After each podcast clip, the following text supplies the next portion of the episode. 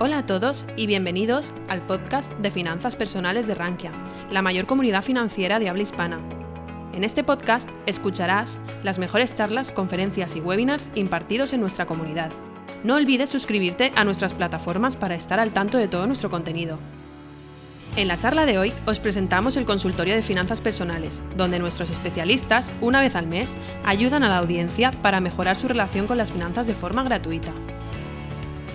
Hola a todos y bienvenidos al webinar, bueno, al podcast del consultorio de finanzas personales que el último lunes de cada mes nuestro equipo eh, hace para responder vuestras preguntas acerca de finanzas, fondos, fiscalidad e incluso hoy que tenemos una sorpresa también de criptomonedas. Como siempre, el equipo de, de Rankia eh, os responde las preguntas que nos habéis dejado en el mail de consultorio.rankia.com, como las que los que asisten en directo a nuestro canal de YouTube de Rankia Live también nos hacéis en directo y ese es un poco el privilegio que tenéis de estar a esta hora eh, siguiendo eh, las preguntas. Como siempre, un placer estar acompañado, que antes eran unos monólogos terribles por mi parte, estar acompañado por Xiaoyin Su del Departamento de Fondos de Rankia. ¿Qué tal, Xiaoyin? Muy buenas tardes a todos. Y en este caso tenemos un invitado especial que se estaba haciendo de rogar en estos consultorios, que es mi compañero Alejandro Borja de la parte de Bolsa en Rankia. Hola, buenas tardes, ¿qué tal? Un placer estar aquí. Como sabéis, hoy empezamos fuerte y no solo por la voz de Alejandro y el buen micro que tiene, así que vamos a empezar allá.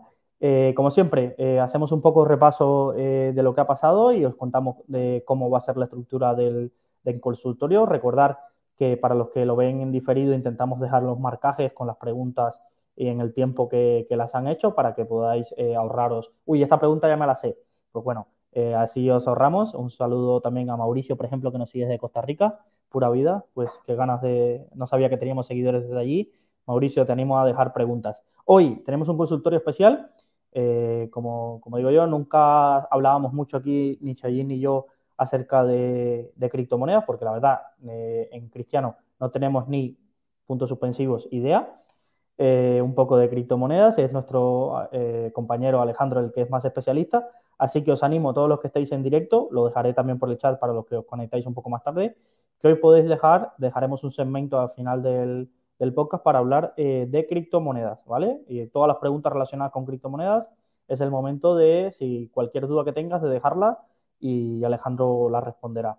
Sin más dilación, eh, vamos a comenzar con las preguntas que nos han llegado a consultorio arroba Hoy han sido un poco que han esperado última hora para dejarnos las preguntas lo cierto es que recordar que también que las respondemos en, directo, eh, algunas por su extensión eh, las respondemos eh, por privado a los usuarios, aunque luego transmitimos las preguntas, ¿vale? Entonces, si veis que alguna pregunta no está abordada aquí es porque costaba mucho responder y, preferimos responderla o Chayín o yo por, por, privado, ¿vale? Entonces, vamos allá y comenzamos y tenemos la primera pregunta, nos llega desde Pedro Cantero y nos pregunta, bueno, primero nos da las gracias y enhorabuena a Rankia y, a todo el equipo, Alejandro, a Echellín, por, estar aquí y nos pregunta, se está diciendo que las materias primas están dando buenas rentabilidades, pero ¿no están ya demasiado caras para adquirir? ¿El oro también está caro? ¿Merece la pena entrar cuanto antes ya que subirán más y durante mucho tiempo se mantendrán por muchos años? Echellín, cuéntanos un poco qué, qué hay de verdad en todo esto y qué visión un poco tenemos acerca de... No me mires asustada, que siempre ya te asustas. A ver, empiezo yo, que sabéis que Chayín tiene un Bueno, Luis, cuéntanos, sí. A ver, detrás de esto yo creo que hay una, una pregunta que es muy curiosa y le pasa a muchos inversores, Pedro, que es el performance chasing. Generalmente cuando tú te enteras, voy a traducir lo que es ir detrás de lo último que ha subido. Entonces, eh, esto que suele suceder, que generalmente cuando tú llegas ya está todo el pescado vendido, ¿vale? Entonces, sí, es verdad, las materias primas han subido mucho. Eh, pero hay que volverse loco y meter ahora todas las carteras en materias primas. Pues seguramente eso te lleve a perder más dinero, no lo digo en este caso, eh, que esto queda grabado, de después las materias primas suben y me lo restregan en la cara, ¿vale? Pero eh, por definición, caerle atrás a lo que ha subido es una muy mala estrategia si quieres invertir a largo plazo. ¿Por qué? Porque generalmente le vas a caer atrás cuando ya lleve mucho porcentaje de, de subida, por ejemplo hace dos años, ahora tú me preguntas por las materias primas, pero hace dos años todas las preguntas que llegaban a este consultorio, y lo podéis ver, era de si había que invertir en compañías growth, que es que todas crecían. Tú cerrabas los ojos seleccionabas una y todas crecían. Y, la verdad que mira cómo están ahora. Mira el ETF de Katie Woods, mira cómo están todo ese momento. Entonces, deberíamos evitar esa carrera atrás de lo que más ha subido. Y lo que yo recomiendo en este sentido es, ¿tiene sentido tener materias primas en la cartera? Seguramente sí, pero no eh, eh, ahora, sino lo ha tenido siempre como factor diversificador y de protección contra la inflación. Entonces, tú lo que debes tener es, mi cartera tiene ese porcentaje de materias primas, ese 5 o 10% que, que a veces recomiendan, sí, no. ¿Es un buen momento para añadirlo? Pues quizás eh, si no las tenías, sí, pero ahora no te vuelvas loco y metas el 80% de tu cartera de materias primas, aunque veas que medio Twitter ahora tiene el 80% de materias primas, porque es que el mes que viene, con lo que suba, Twitter tendrá el 80%, porque eh, en, ese sentido eh, es la, como nadie comprueba, como no hay un auditor detrás de las carteras, yo puedo hacerme capturas de pantalla y siempre tener las acciones ganadoras en cartera. Entonces, cuidado de caerle atrás a este tipo de rentabilidades porque puede ir eh, bastante, bastante en contra de nosotros. Y Chayin, como sé que estás deseando participar, te voy a introducir las preguntas que, quiero un poco. ¿Tenemos algún post acerca de cuáles son los mejores fondos o ETFs para invertir en petróleo, en materias primas? ¿Tenemos algo de eso por ahí? Sí, en petróleo seguro. En oro creo que también tenemos. O sea, voy a pasar los enlaces por el chat y así que los interesados puedan leerlo. También lo dejaremos en, en la descripción. Pregunta rápida a la audiencia, ¿tenéis algo en materias primas y oro? Eh, respecto al oro, yo creo que es importante comentar, Luis, que igual eh, en los fondos en los que estás invertido tienen un porcentaje en oro, y no lo sabes. Creo que, creo que es importante ver cómo, o sea, en qué activos invierte realmente los fondos en los que inviertes, porque si ya tienen un porcentaje en oro, añadir más oro, pues igual está sobrevalorando, pero ya es opinión personal. Y, pero nada, simplemente que hay que analizar bien lo, que, lo que cada uno invierte. Alejandro, ¿algo en oro? ¿Algo en materias primas? Eh, no, yo actualmente no invierto nada, no tengo nada en materias primas, pero quería hacer un apunte a la pregunta de Pedro, que ha dicho que si ya estaban muy caro las materias primas. Y en este punto es una, un punto que se dice mucho en las inversiones y es cuándo es barato y cuándo es caro nadie sabe cuál es el techo o cuál es el suelo. Si nos metemos a ver el precio real del oro en su propia cotización, en el 2018 ya parecía que estaba caro porque había aumentado un 100% su valor. Ahora ha aumentado un 300, sí. Pero quién sabe que está caro o que está barato a día de hoy. Eso hay que tener mucho cuidado y cuidado cómo formulamos nuestras preguntas. Porque nos podemos quedar fuera de activos que pensamos que están caros y pueden subir en el tiempo o, pensar que un activo está barato, pero ese activo se puede ir a cero. Eso no lo sabemos. Quería hacer ese apunte. Sí, por ejemplo, yo aquí parece que, soy un poco el, más arriesgado en fondos. Yo sí tengo algo en, materias primas sin oro, pero ya lo tenía mucho antes, cuando se sufría.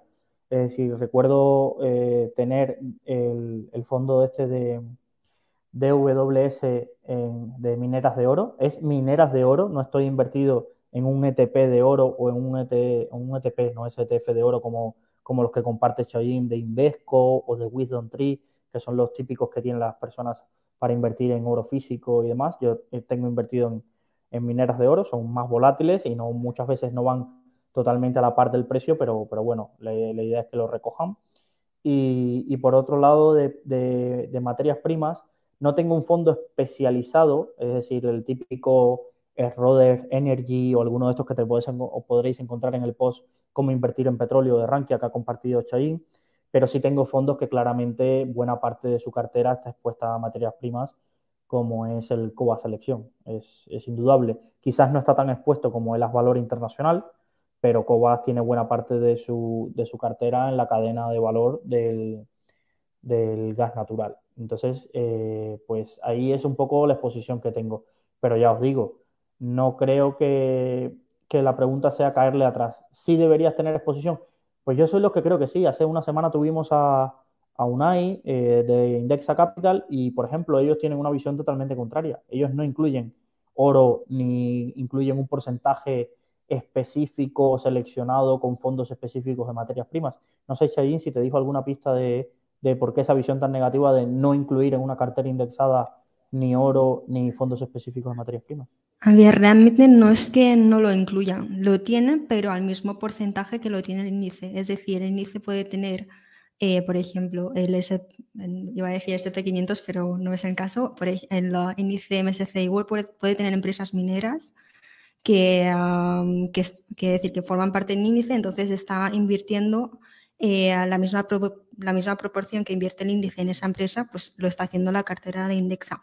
No, en, ese caso, en ese sentido, digamos que simplemente no sobrevalora el porcentaje de inversión en oro. ¿Y, comentó qué porcentaje tenían, tenían medido cuánto tenían en oro de las carteras o materias primas? Pues la verdad es que no lo sé.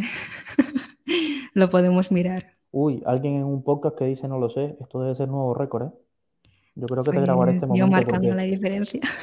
Cada uno en siempre. Una de las cosas que a mí me sorprende, voy a ser un poco hater, porque hace tiempo que no lo soy en estos consultorios, de la gente que está todo el día en la radio o, dando consultorios. Yo valoro el esfuerzo que hacen, pero, pero ¿no os parece que siempre le piden analizar una mina de, de Checoslovaquia y saben qué decir de ella. Le piden analizar una tecnológica de China y ya tienen una opinión sobre ella. Le piden analizar cómo está la situación política en Brasil y tienen una opinión sobre ella. Oye, ¿cómo extraño eh, las respuestas de no tengo ni idea? Es decir, mira, no lo he mirado, lo siento. Estoy especializado en este activo. Y la verdad que muchos consultorios y cosas que veis en, Twitter y en redes sociales, en YouTube y demás, eh, creo que nos hemos visto obligados a, incluso hasta en política, no voy a meterme aquí, pero de los tertulianos habituales es como que tienen que saber de todo. Es como, pobre, pobre chico, pero, pero el César Carballo, que este que era el, el, intensivista de la sexta, que hacen las bromas de que sabe de todo, de lo mismo de OVNI, de lo que sea, pues en bolsa y en los mercados financieros y en las redes sociales hay mucho de esto últimamente, que es como que tienen que tener opinión de todo. Hoy saben de geopolítica, mañana sabrán de criptomonedas, pasado sabrán de, de fondos indexados, mañana o de venderte pisos y después al final de su carrera de eh, superación personal o funnel de ventas. Entonces, creo que, últimamente se nos ha llenado este mundo financiero de este tipo de, personas que yo no digo que con mala intención, pero que se ven obligados, ya sea porque la prensa le llama todos los días como experto en todo, o como que porque la radio le pregunta y, voy a reivindicar el derecho a decir no lo sé. Por eso mismo, por ejemplo, hoy estamos haciendo un consultorio de criptomonedas y podríamos hacer, eh, y podría, y si alguien me pregunta, ¿qué opinas del Bitcoin? Y yo darte una opinión, pero es que no tengo ni idea. Y por eso te traigo a alguien hoy que sabe, y, o por ejemplo, ¿por qué no tenéis un curso de análisis fundamental avanzado, Luis, y lo impartes tú? Pues porque no tengo idea de análisis fundamental avanzado. Es decir, sí, que puedo cogerme una guía, eh, parecer convincente y hacerte un curso, sí, seguramente. Y después te traigo a 18 profesores que sí saben, pero te lo vendo con la marca Rankia, sí, pero no es que no queremos hacer eso, queremos que lo que hagamos es porque sabemos de ello, ¿sabes? Y después esta turra, que no sé por qué me he metido en este embolado, eh, voy a seguir con las preguntas de Pedro, que, Pedro tenía varias preguntas, ¿vale?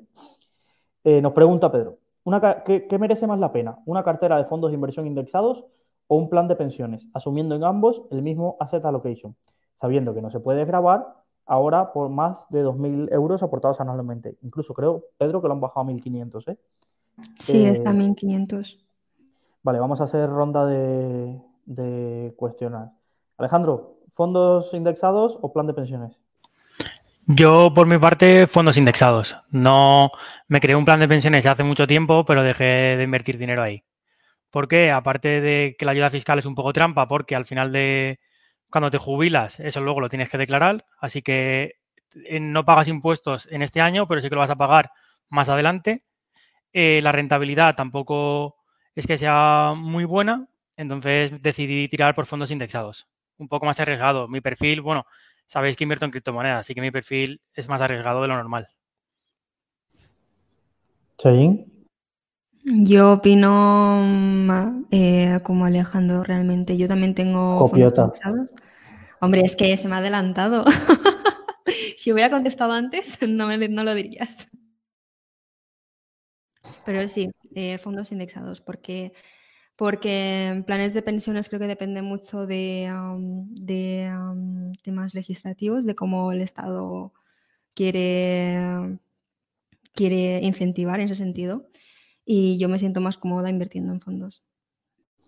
A ver, yo os doy mi, visión aquí un poco porque es verdad que hemos, he sido muy hater como de los planes de pensiones y quizás he sido hater porque eh, la ventaja fiscal que tienen eh, depende del Estado. Ojo, no soy anarquista, ¿eh? Pero es como que pensar eh, que va a estar esa ventaja fiscal, la gente cuando yo, yo llevo ya cinco, cinco años y algo en, en y, recuerdo que organizábamos debates súper interesantes de planes de pensiones versus fondos, y la gente traía las calculadoras y tiraba Excel de, bueno, la desgrabación fiscal de 8.000 euros en 20 años, esto te va a generar un ahorro, no sé qué. Y llegó el gobierno y de un golpe y un plumazo quitó, mira con todas las cosas que había para, ahorrar dinero, para que las arcas del Estado eh, pudieran recaudar un poco más, pero fueron a atacar directo a la línea de flotación del ahorro de las personas. Y de pronto, no es que de 8.000 bajamos a 6.000, que dice, vale, una bajada, como digo yo, del 10, 15%. No, no, no, es que de 8.000 vamos a 2.000. Y en menos de un año, de 2.000 nos fuimos a 1.500. Y, claro, cambian esas condiciones ventajosas de fiscalidad. Es como quien se pone a invertir ahora en el Excel de inmobiliario, ahora que están de moda los cursos de inversión inmobiliaria, se pone a, invertir ahora en inmobiliario y tienen el Excel que va a tener la ventaja del 60% de desgrabación fiscal de los alquileres en, durante 30 años. Y le sale súper bonito el Excel de desgrabaciones fiscales de, de, de decir, le sale la rentabilidad. Y yo digo, en 30 años te han cambiado la legislación inmobiliaria pues yo digo que cada gobierno dura alrededor de cuatro años, en 30 años entre cuatro siete veces han cambiado la regulación inmobiliaria, porque es lo que pasa en España lastimosamente, y ya nos digo quizás en otros países. Entonces, eh, mucho cuidado cuando tu ventaja para elegir un producto u otro dependa de un tercero, que básicamente es que la fiscalidad ventajosa de los planes de pensiones le hacía más atractivo a determinado perfil, eh, porque el tercero, cuando necesita el dinero, va a volar tu ventaja. Y, claro, si fueran igual, eh, igualdad de condiciones, si tú me dijeras que el plan de pensiones es una cuenta 401, como tienen creo en Estados Unidos e Inglaterra, donde tú vas poniendo dinero y mientras tengas el dinero ahí eh, tienes unas condiciones ventajosas para tu inversión y puedes ir traspasando de acciones ETFs a fondos y mientras todo está en esa cuenta, pero es que no es así. Entonces, eh, lo que os quiero decir es que ahora mismo, en mi opinión, existen muy, muy poquitos incentivos a la parte de planes de pensiones sobre todo por la iliquidez, eh, por la iliquidez y por el riesgo fiscal que, se le nota eh, a, esa parte de todo lo que huela a ahorro privado. Entonces, eh, yo por ahí no, lo recomendaría, no, lo recomendaría. Además, hay, en España hay poquitos planes de pensiones. La verdad me encantaría que con la nueva legislación, no sé si habéis enterado, bueno, tenemos que sacar, tenemos pendiente sacar un post, pero podéis seguir a Marcos Luque en Twitter que lo explica muy bien, de los nuevos planes de pensiones europeos, que básicamente es que se ha habilitado la función que si tú eres español puedas acceder a un plan de pensiones de una entidad alemana que se comercialice en Alemania y que puedan estar disponibles en España y que empiecen a llegar productos eh, a España eh, más enfocados a, con unas comisiones eh, aceptables y con, y con una estructura que digas, vale, me compensa este plan de pensiones porque invierte en productos bastante atractivos o que compensan con mi, pero es que en España hay tan poquita oferta de planes de pensiones y está tan bancarizada que o te vas a unos planes de pensiones indexados eh, de, de robo-advisors o de comercializadoras y aún así asumiendo una iliquidez que yo tampoco le veo beneficio o, no tiene mucho sentido. ¿Vale? Vamos a la siguiente pregunta de Pedro, que nos pregunta, ¿desde la cartera de fondos de un robo-advisor se pueden traspasar los fondos individualmente a otra gestora para crearse una cartera propia? Esta es una duda interesante que nunca nos habían hecho. Entonces, si pregunta. También tengo la misma. También tengo, tengo la misma duda. Si rescatas, o sea, si haces un traspaso, eh, realmente traspasas el importe y después lo inviertes en otros fondos, o cómo, o cómo funcionaría. ¿Traspasas fondo por fondo? A ver, tú cuando puedes hacer un traspaso lo puedes hacer total o, por o parcial por importe. Entonces, tú no puedes escoger, sácame 200 euros del Vanguard Emerging Market porque romperías la, ponderación que tiene Indexa. Por ejemplo, me la voy a inventar, voy a Index Finishes, ¿vale? O cualquiera de los RoboAdvisor.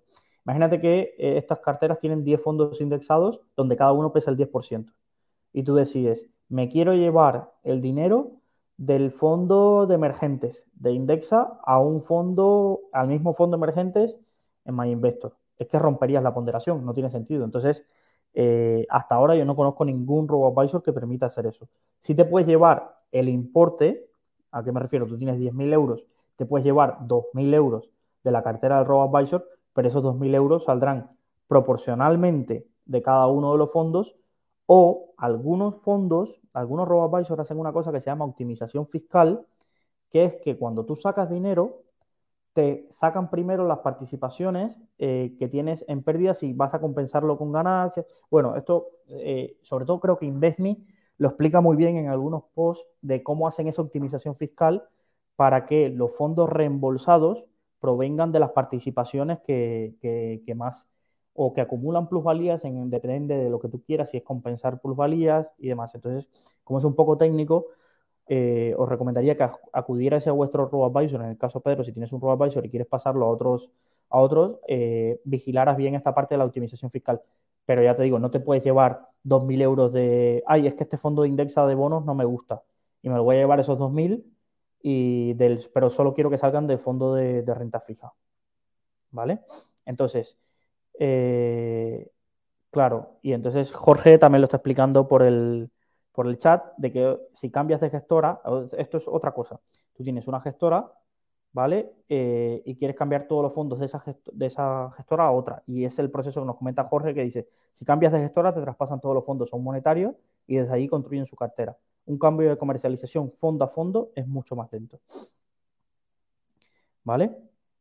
Eh, vale, entonces, siguiente pregunta, ya vamos a las del chat porque por el email no nos han escrito más o habremos contestado durante este mes. La verdad no, veo muchas más preguntas por aquí. Así que vamos a las del chat. Chayin, ¿qué tenemos por ahí por el chat? A ver, tenemos en primer lugar, eh, nos pregunta Francisco, nos pregunta sobre una composición de cartera.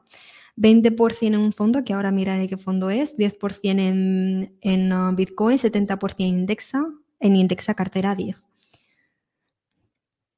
Sí, mm, eh, vamos a, mirar qué, fondo. es el IE. Esto por IE debe ser uno de Vanguard, casi al seguro. Pero como Francisco parece que es más de la quinta de Alejandro, Alejandro, ¿70% en Bitcoin? Creo que pone 70% en Indexa. Pues la cartera 10-10 de riesgo ah, de ello. verdad que sí, ya, ya creía que era, más, que era más de tu quinta. Entonces es más de nuestro. Pues yo soy al revés el 10% en la 10-10 Indexa y el 80% en Bitcoin. Al contrario de Francisco.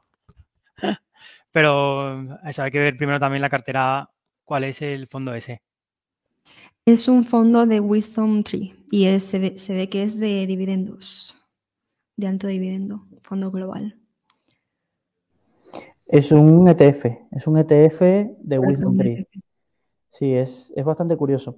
Cuidado con, eh, no sé, estas carteras, es curioso lo, que comenta y, me gustaría verlo, lo, comprobaré luego. Y Francisco, eh, si me escribes por mail, lo veré, porque puede haber mucha correlación entre la cartera Indexa, que al final tiene grandes compañías a nivel mundial, y un fondo de este tipo de grandes compañías globales, eh, quality, de dividendo.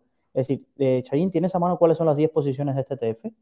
Para, porque seguro me sonarán muchas compañías que estarán en las primeras posiciones de la cartera Indexa. Sí, justo lo estoy abriendo. Tiene eh, casi un 5% en Apple, después Rio Tinto, Microsoft, BHP, Johnson Johnson, Roche Holding, Coca-Cola, Precom, Anglo American, United Health. Qué curioso lo de Río Tinto. Eh, ahí los de Huelva se ven muy representados en la minera Río Tinto.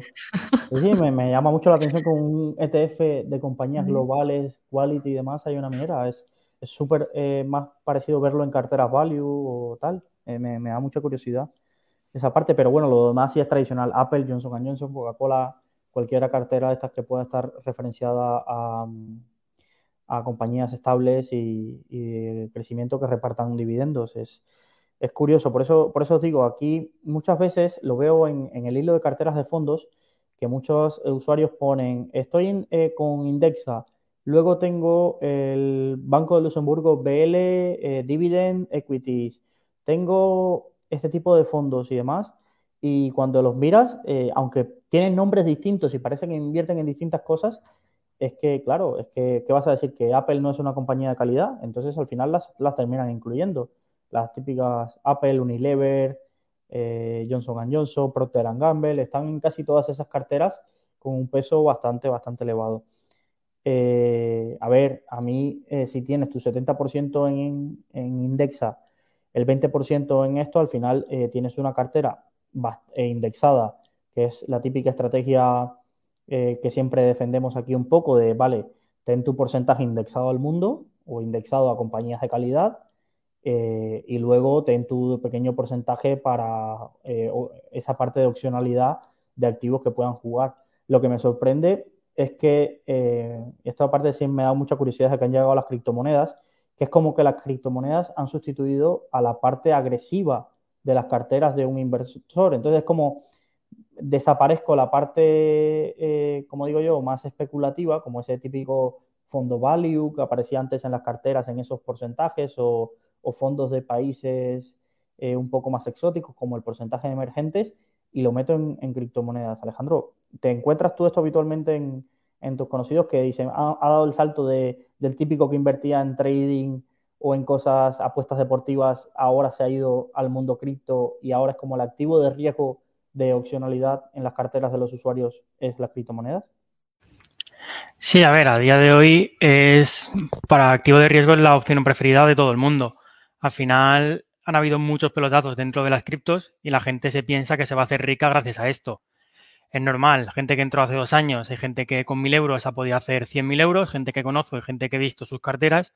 Entonces la gente se piensa que lo que ha pasado antes va a volver a pasar. Eh, hay mucho perfil de gente de jugadores de póker, de gente, como has dicho, de las apuestas, hay muchísimo perfil de eso. Y gran perfil de gente que va a perder mucho dinero con las criptomonedas es gente que no tienen idea, amigos que me hablan de Alejandro, ayúdame, familiares, a diario recibo llamadas, recibo mensajes de gente que me pide invertir en criptomonedas y es gente que no sabe que es el mercado más volátil de la historia. Yo confío mucho en las criptomonedas, pero hay que tener estómago para un día levantarte y haber perdido el 50% de tu capital. Eso hay que tenerlo muy en cuenta. Que a mí me ha pasado más de una vez. Yo sé dónde estoy metido y sé el riesgo que me expongo pero no todo el mundo está preparado para poder estar dentro de este mercado. Hasta que no haya una adopción masiva entre suficiente capital para que esta volatilidad se disminuya, seguirá siendo uno de los activos más volátiles y que la gente preferirá el riesgo, más que nada por la equivalencia riesgo-beneficio. Tienes X riesgo, pero el beneficio que tienes es mucho beneficio. Entonces, por eso la gente está prefiriendo meterlo en sus carteras. Yo eso sí lo le veo al sentido de, otorgarle un porcentaje a las criptomonedas por esa parte de opcionalidad, que no hay que eh, ser muy eh, filósofo o muy conocido para, en esta materia para, ver eso. Oye, si tú tienes algo que puede eh, llegar a ser mucho y si se pierde, pues pierdes poco, pues le veo, le veo sentido, pero, pero, pero claro, después me encuentro con que, con que hay esa otra mentalidad de dime cinco criptomonedas, le voy a meter mil euros y en dos años voy a estar jubilado. En dos años no, en pocos meses ya voy a estar jubilado en el Caribe, eh, estás más cerca de perder los mil euros. Sí, correcto. Y eso es un indicador que yo utilizo para vender mis criptos. Cuando veo que tres amigos nuevos me preguntan qué moneda compro, es un indicador de vender. ya lo decía Warren Buffett y en las criptos es total. ¿eh? Cada vez que algún amigo mío que no sabe nada de inversiones me pregunta por Shiba Coin, eh, Tutemon Coin, alguna de estas, es momento de vender. Eso está clarísimo. No falla. Oye, una curiosidad intelectual. Eh, en tu grupo familiar se habla de criptomonedas porque os pongo mi ejemplo. En, Cuba, eh, de un tiempo acá se han puesto, ya, eh, si habéis descubierto este acento aquí, ¿vale? Eh, mi familia se ha puesto ahora muy de moda y todo el rato me preguntan, sobre todo porque allí tenemos un problema con las transferencias internacionales. Ya pasó en Venezuela, ya pasó en Argentina, que son de los países con mayor adopción de las criptomonedas. Y una de las vías de hacer llegar dinero o sacar dinero del país, al final se ha convertido en las criptomonedas. Y en un país que tiene cultura financiera cero, ya os digo que allí se han encargado de que la gente no entienda ni qué es la inflación ni qué es nada, empiezan a saber de criptomonedas. En, en la cultura, en tu familia, en tus amigos, en tu grupo cercano, eh, se habla de criptomonedas. En WeChat tenéis, eh, movimiento de criptomonedas. ¿Se puede pagar en criptomonedas en WeChat? No, creo que de momento no. De momento. Y además no creo que el gobierno le gustase esa idea. en mi familia cercana no conozco a nadie, la verdad. O sea, eh, no invierte básicamente. Tengo un primo lejano que sí que está, sí que está bastante metido ahí. Se ve que ha sacado, ha sacado pasta, pero a mí es que el tema de las criptomonedas, como no las he llegado a entender, y no sé si las entenderé, a no ser que Alejandro me lo explique bien masticadito, no, no, no, me, no me resulta muy atractivo. Yo un punto, pues estamos hablando de todo lo negativo de las criptos y toda la especulación. Una, un punto pues, muy positivo que le veo a las criptos es la educación financiera, entre comillas, que está aportando a los jóvenes. Porque a día de hoy en las escuelas de educación financiera no se habla nada, pero cero. Ni en la universidad ni nada. Sales de la universidad sin saber nada. Y solo meramente por escuchar hablar de Bitcoin, lo que es la inflación, lo que es generar ingresos, lo que es mantener tu propio dinero, yo creo que eso está haciendo también mucho bien a gran parte de los jóvenes. Obviamente, muchos entran por la riqueza que pueden generar, pero hace también bien, no todo es negativo en ese aspecto.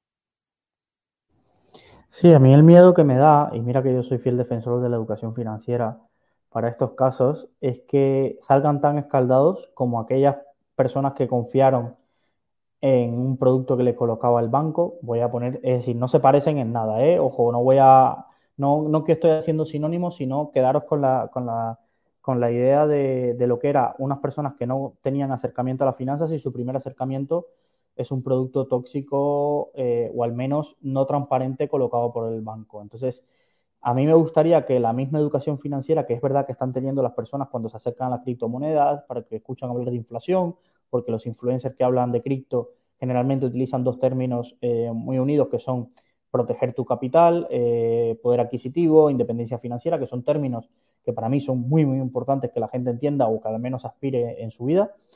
Eh, pero claro, después ese mensaje va muy cubierto por la cultura del pelotazo. Y psicológicamente la cultura del pelotazo, lastimosamente en España y en muchos países, por la falta de educación financiera, ha llevado a creernos rentabilidades que no pueden ser sostenidas en el tiempo, a, no tener la cultura de saber distinguir de lo que es un proyecto sólido y demás, porque no tenemos tiempo, estamos en la cultura de la que no tenemos tiempo, queremos que la gente nos diga, a mí a veces nos escriben en el consultorio es, dime dónde invertir. Yo le decía, si lo supiera, hijo, te daría la, fórmula mágica y lo repartiría. Pero la gente no quiere que tú le expliques y le formes. La gente eh, quiere, a otros sí, oye, mira, en el curso de fondo ya tenemos más de 1.050 alumnos. Entonces hay 1.050 personas, entonces no quiero generalizar tampoco que han dado el paso a estudiar ellos. Eh, y en el curso de criptomonedas, pues habrá otras miles, estoy seguro, de, asistentes. Pero me da la sensación de que si mañana sacáramos dos opciones, mira, te voy a formar para que tú sepas eh, de criptomonedas y tomes tus decisiones, o chicos, he abierto un servicio de suscripción donde me das eh, mil euros y yo, que soy un experto, te los voy a invertir y te voy a hacer crecer tu dinero, tengo la mala sensación de que eh, captaríamos, eh, es decir, más personas en el, otro, en el otro mundo, porque la gente quiere el camino sencillo. Y, no sé cómo combatir esa cultura. No sé si es necesario que, pasen por una pérdida para que empiecen a valorar lo que es la formación. Y me gustaría evitarlo, pero es que no, no sé cómo. No sé cómo porque veo cada vez más esa cultura, hasta mi núcleo cercano, de que te sientas a hablar y dices, Luis, tú que eres el broker, que bueno, no voy a ni a debatir esto de que Luis, tú eres el broker, pero te doy mil euros, eh, ¿cuánto me das? Como si esto fuera aquí, vamos, el supermercado y esto fuera una subasta y yo tuviera la bola mágica. Pero le digo, mira, es que yo imparto un curso eh, que vale 49 euros o, incluso, mira, te doy una formación. No, no, es que yo no tengo tiempo. Y yo le digo, pues mira, poco quieres tu dinero, la verdad. Pero, bueno, no sé, no sé si, si compartís esa filosofía por el chat, cómo lo veis. Eh, porque la verdad me, da esa sensación. Sí, a ver, totalmente de acuerdo. El cortoplacismo en esta sociedad impera, está a la orden del día y la gente no se quiere preocupar por su dinero. La gente le cuesta más gastarse dinero en formación, meramente en formación, que en un cubata un sábado.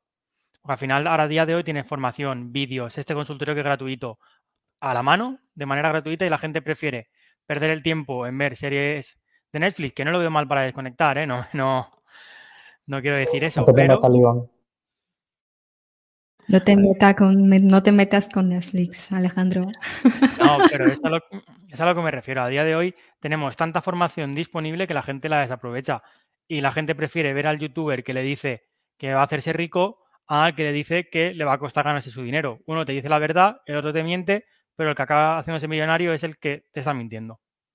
Entonces, totalmente de acuerdo con Luis Ángel. Preguntas por ahí, Shain, que tengamos. Pues tenemos varias ya. A ver, primero nos hace eh, JFA. Creo que se me ha ido la voz, perdón. ¿Qué opinión tienes del servicio de asesoramiento independiente que presta Nextel y de modelo híbrido de Finanbest, líder en el concurso expansión de carteras? Gracias. Vale, a ver, creo que se refiere a Nextep, ¿vale? Porque Nextel, eh, JFA, no me suena, ¿vale? Pero Nextel, eh, a ver, es una, es una EAF, eh, en este sentido, muy asociada a Víctor Álvaro González, que es, como ya sabéis, uno de los analistas más conocidos de España. yo hablo de mentalidad. Creo que tenía una comisión trimestral, juraría que tiene una comisión trimestral, y dependiendo de si quieres el servicio automatizado, las carteras modelo, o si quieres un servicio donde ya el equipo de Nestep entra más en profundidad, es una tarifa u otra. Entonces, yo lo que os diría, creo que las carteras trabajan con clases limpias, que esto es un punto siempre a favor para mí del asesoramiento financiero, eh, porque encima de lo que te cobra el asesor financiero, si se está llevando por atrás una retrocesión, pues ya no me parece tan... Veo hay un claro política de incentivos. Eh, lo que no sé si es para cualquier tipo de patrimonio por los costes trimestrales. Entonces tenéis que hacer los números y ver ese porcentaje de comisión, cuánto supone eh, de vuestro patrimonio, sobre todo porque son tarifas planas. Las tarifas planas generalmente le vienen muy bien al que tiene mucho patrimonio, porque no va en base a un porcentaje, sino que va, eh, por ejemplo, voy a poner un caso, si te cobran 55 euros trimestral o 200 euros trimestral, no es lo, es lo mismo lo que representan esos 200 euros para una cartera de 10.000 euros que para una cartera de 300.000 euros, evidentemente. Entonces, eh, este tipo de modelos de tarifas planas eh, pueden ser interesantes para altos patrimonios eh, y demás. A partir de ahí, estás invirtiendo en los conocimientos que tenga ese equipo gestor y lo que deberías ver es pedir tras récord de carteras de ese, asesor y ver los tras récord de esas carteras, pero no en rentabilidad. Esto es, siempre os lo digo porque muchos os quedáis con la tabla de rentabilidad. La rentabilidad en el fondo eh, es, un dato que te dice algo, pero no te dice del todo, porque es como, vale, eh, rentabilidad es absoluta, vale, pero ¿cuánto le ha sacado al, al robo-advisor de más barato que hay en el mercado? Si invierten en lo mismo, una cartera diversificada a nivel mundial, si el objetivo de las carteras que te crean son carteras diversificadas a nivel mundial, tienes que compararlo o con el MSCI World o con un robo-advisor que tengas disponible o con un ETF. Entonces, siempre comparar, coger esos dos datos y comparar, porque si no me dice, no, esta cartera ha dado un 12, un 18 y un 5. Y tú dices, mira, todos los años ha ganado dinero, pero puede ser que ese año el MSCI World se haya marcado un 30%. Entonces hay que entenderlo. Y lo otro que hay que entender es la volatilidad. No es lo mismo.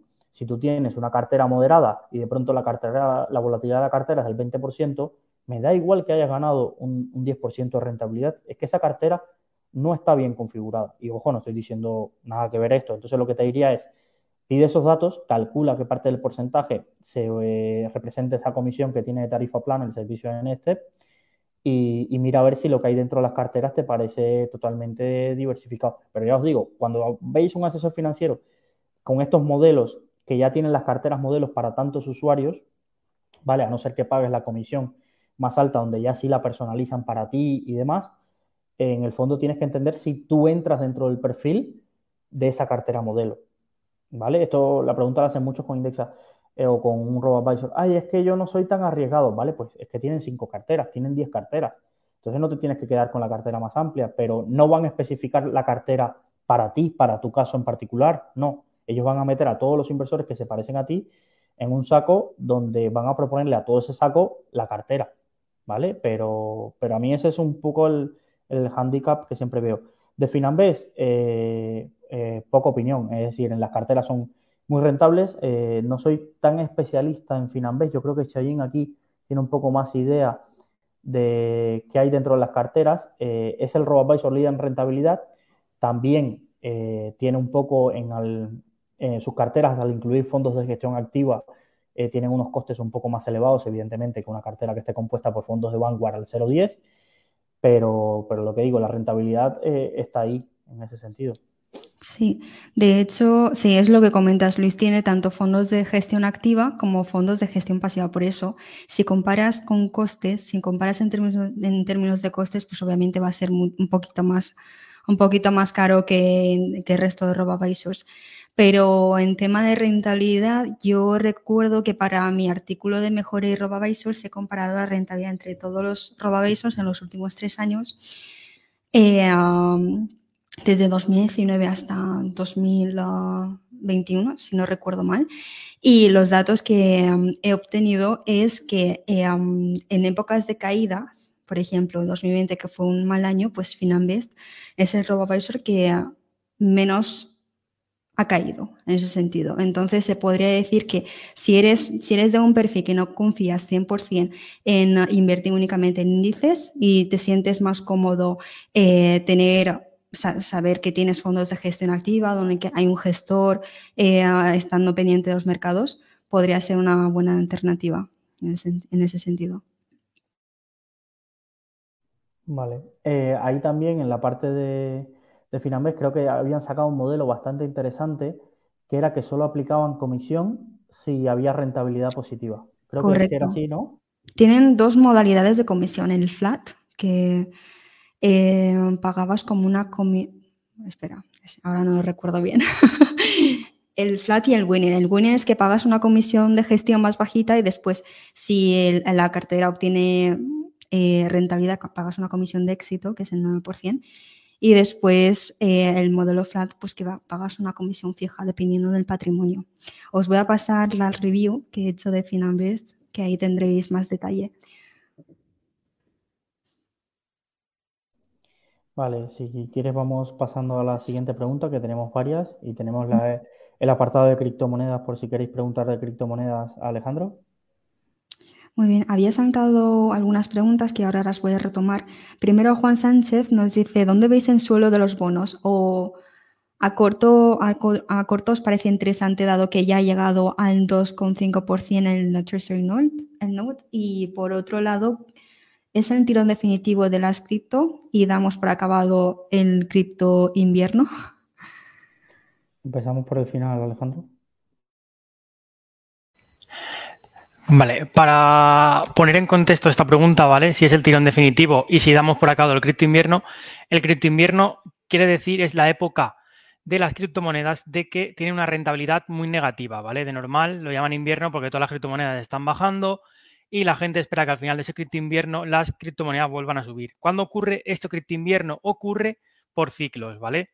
De normal, siempre que ha habido un halving, cuando se reduce a la mitad la recompensa por bloque de Bitcoin, es decir, que es más complicado conseguir Bitcoin, hay un shock de la oferta. ¿Por qué? Porque es más complicado conseguir Bitcoin al reducirse la cantidad de Bitcoin que se mina. Entonces, como la demanda tiende a mantenerse y tiende a subir en el tiempo, gracias a este shock de oferta y al aumento de la demanda, el, Bitcoin tiende a subir. Entonces, cada dos años es cuando se genera el pico de las criptomonedas y después de tocar el pico, en esta ocasión se supone que llegó en los 66 mil dólares, eh, Bitcoin baja. Y claro, al bajar Bitcoin, todas las demás criptomonedas se desangran. ¿Por qué? Porque cada vez que la criptomoneda reina, en este caso Bitcoin, baja, todas le siguen. Entonces entramos en una fase de cripto invierno. He de decir, a día de hoy yo no pienso que estemos en un cripto invierno. Pienso que los ciclos cambian. Cuanto más maduro es el mercado y más dinero entra, es más complicado ver la volatilidad que se veía antes. Y por ende, yo no pienso que estemos en un cripto invierno como antes. Es verdad que ahora está, las monedas están en un rango, ¿vale? Porque tampoco se ha bajado tanto. de los 32 mil dólares no hemos pasado. Yo creo que estamos en un macro rango entre los 66 mil dólares y los 32 mil. A día de hoy, creo que mira antes el precio, están 47 mil y yo pienso que se va a mantener en torno a ese precio. He de decir, mi estrategia ahora un poco para el tirón definitivo, yo sí que confío en los ciclos, sí que pienso que hasta el próximo halving el precio va a tender a reducirse. También pienso, igual que las bolsas generales, va a haber un último tirón, como siempre pasa antes de que acabe muriendo todo, habrá un próximo tirón y veo Bitcoin que crecerá en torno a 60, 70, 80k, pero que todo tenderá a bajar y entraremos en un cripto invierno de uno o dos años, que no es más que un periodo de acumulación para en un futuro poder, poder volver a subir, ¿vale? Pero eso, el cripto invierno viene después de ciclos. El ciclo va, viene halving, shock de oferta, demanda aumenta, precio sube. Vaya, economía de toda la vida. no sé si me he explicado. Yo he flipado. Vale, vale. Sí, sí, sí, no. Buenísima explicación. Ya voy a soñar con el cripto invierno, halving y todas estas cosas. Vale. Eh, eh, Juan, eh, sobre la pregunta de, de los bonos. es un escenario que yo no contemplo la vuelta a rentabilidades negativas con la inflación que hay. Es decir, no veo algo que haga parar la, la inflación ahora mismo. Es decir, no, no lo veo, no lo veo. Hay un, una vorágine eh, en el mercado y tengo amigos eh, en Estados Unidos que hablo con ellos que me dicen que es una locura, que el alquiler se lo suben cada mes, eh, que el tema que la gente cambia de trabajo buscando, hay una espiral inflacionista y, lo peor es que no solo Estados Unidos, si me dijera Estados Unidos, ellos se suelen autorregular, ¿sabes? El, como que el mercado después de las fases de euforia vuelve a su, a su estándar natural, pero, pero lo veo también eh, hasta aquí, es decir, los precios disparados en Europa tal, y, no veo un escenario a corto plazo que, esto vuelva a pasar, pero digo, no soy un adivino. Entonces, también sé que, como están las bolsas, las bolsas no, las economías de dopadas de dinero líquido, no puedes desenchufar eh, al paciente la insulina, entonces, eh, o la morfina, como, digo yo.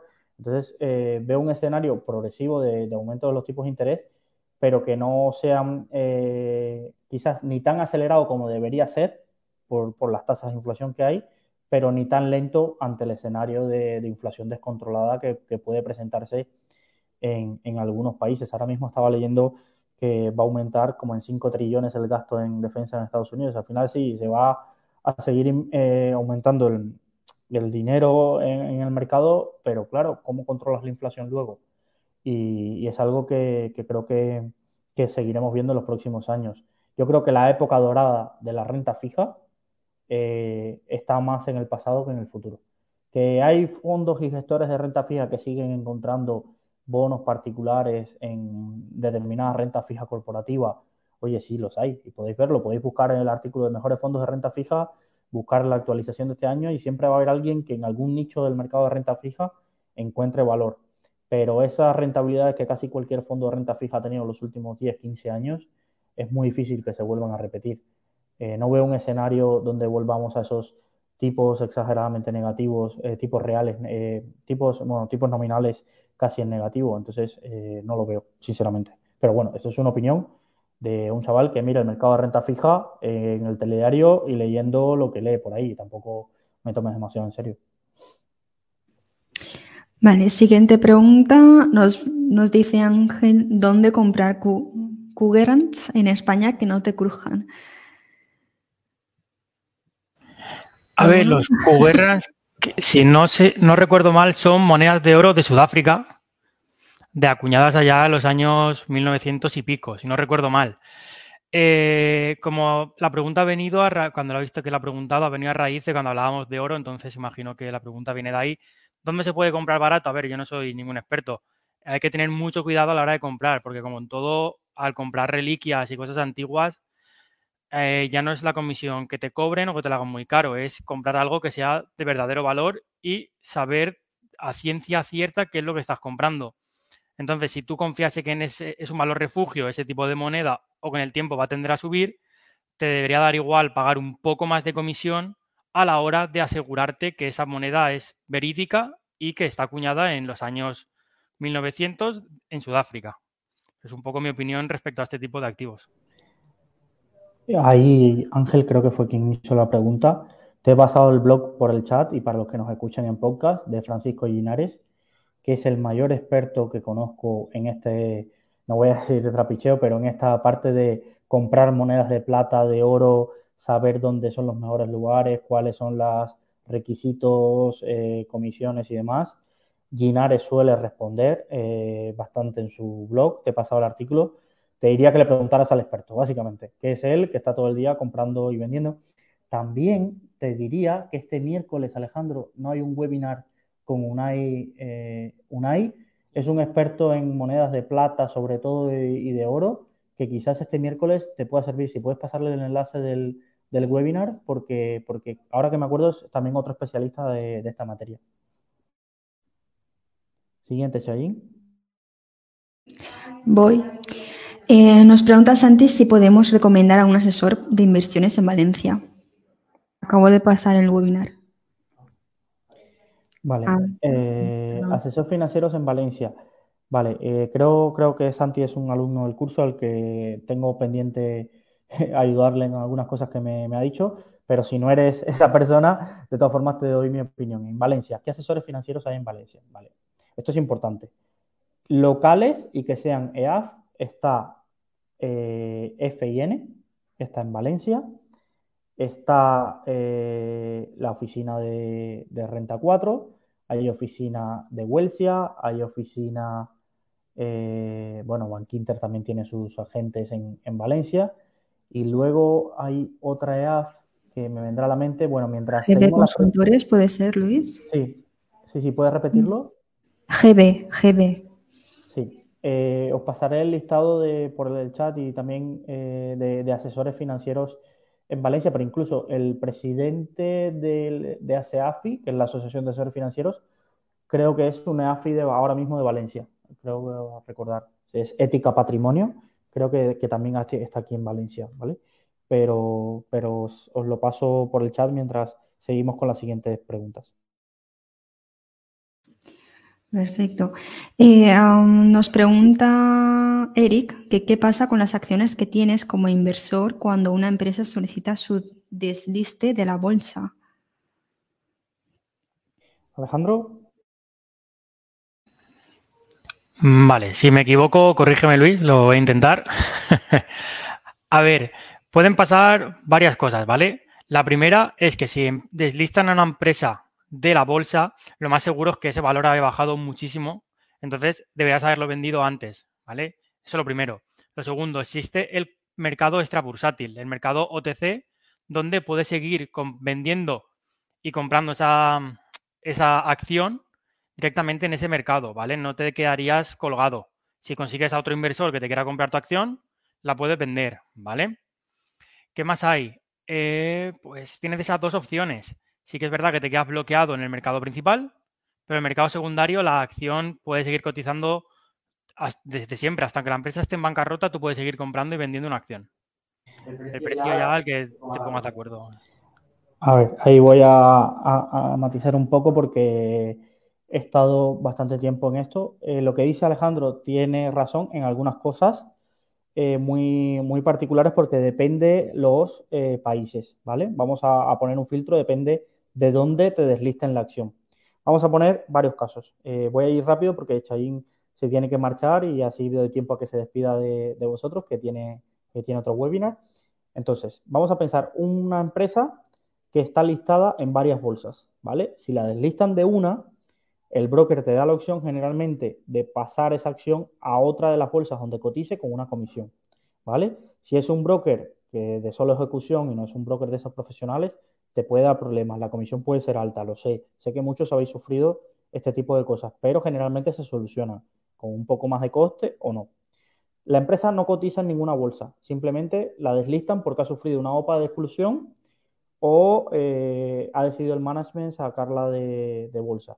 Generalmente ahí eh, pasa a ver que te quedas con acciones de una compañía que no cotiza. Y ahí existe un mercado gris que, de, yendo a un notario o un abogado, tú puedes traspasar las acciones a otra persona que te la quiera comprar. El tema es encontrar esa persona que te la quiera comprar, que no es sencillo.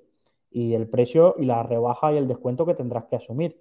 Esto lo digo porque este mismo domingo escribíamos una news sobre OPAs y hay mucha gente que dice, mm, a este precio de la OPA no voy a vender y le sacan la acción de bolsa y se quedan con unas acciones ahí que luego eh, les cuesta más deshacerse de ellas cuando quieran venderla por los costes del mercado gris, de encontrar a alguien, pagar al notario, eh, es un, que el banco te va a cobrar unas comisiones de custodia por unas acciones que no cotizan. Es un jaleo impresionante, ¿vale? Y luego en Estados Unidos suele pasar que las acciones cuando caen en el Chapter 11, la bancarrota como se conoce, eh, dejan de estar listadas en un mercado principal y luego pasan al OTC, esto que comentaba Alejandro. Y es un mercado donde se puede seguir negociando esta acción eh, una vez que sale del, Chapter 11, se puede estar comprando y vendiendo, pero dos cosas. Ni tiene la liquidez de cuando cotizaba en el Nasdaq, en el y demás. Y segundo, hay poquísimos brokers en España que te dejen operar en acciones del OTC. Y entonces te ves envuelto en un marrón interesante. Tienes unas acciones que están en el OTC que tu broker no te ofrece, que no te dan opciones de traspasarla a ningún otro broker porque los brokers que admiten operar en el OTC no aceptan traspasos de entrada y de salida. Un pifostio interesante, interesante. Mi consejo, las compañías no las deslistan de un día para otro. Asume de que si hay un anuncio de desliste por una OPA o porque la compañía ha sido un desastre, como ha comentado Alejandro, eh, es el momento de vender por mucho que te duela. Si ya te pilló y te deslistaron y no te diste cuenta, pues eh, escribe en el foro de bolsa y a ver cómo entre todos te podemos ayudar, porque suele ser un dolor de cabeza encontrar qué hacer con ese tipo de acciones, o digo acciones, por ejemplo, míticas de la seda eh, de Barcelona, que todavía está la gente 7 u 8 años después intentando encontrar a alguien que les compre o al menos que se liquide de una vez para poder ponerlo en la declaración de la renta esas pérdidas. Es un desastre eh, cuando te quedas con acciones de ese tipo. Sin más, como hay muchas preguntas de criptomonedas, vamos a hacer esta segunda parte de consultorio de cripto. Eh, hoy te vas pronto, pero nada, espero que te vaya bien el mm. webinar y nos vemos el, lunes, el, último lunes de abril. Muchísimas gracias a todos por escucharme y ah, nada, os dejo en buenas manos. Vale, pues Alejandro, te toca el. Gracias, Chayin. Eh, Alejandro, te toca el relevo de moderador de las preguntas. ¿Qué preguntas tenemos por ahí?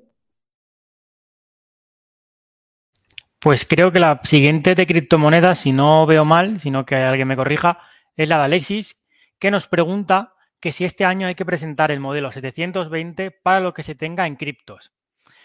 A ver, lo primero que no soy asesor fiscal, ¿vale? Y lo que diga tiene que estar, tenéis que pasar por un asesor fiscal, ¿vale? Así me curo en salud. A día de hoy, ¿vale? Eh, otro apunte. Dentro del curso de criptomonedas tenemos un módulo que ha hecho José Antonio Bravo Mateu, que es experto en fiscalidad de criptos, y podréis ver un poco de lo que él habla dentro del mundo de la fiscalidad de las criptomonedas. A día de hoy, modelo 720. A día de hoy no es obligatorio declararlo. Los eh, España no tiene forma de ver el dinero que tienes en un exchange. A día de hoy, lo único que tienen España es la nota del banco que le dice que tú has hecho una transferencia a un exchange de criptomonedas.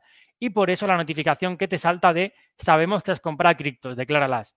Pero ellos solo saben que has enviado dinero. No saben cuánto has comprado, dónde lo tienes, qué has hecho con ese dinero. ¿Vale? Así que a día de hoy, el modelo 720 no hay que presentarlo. Aún es más, el modelo que se presenta para las criptomonedas y que hay que rellenar es el modelo 721, ¿vale? No el 720 al uso.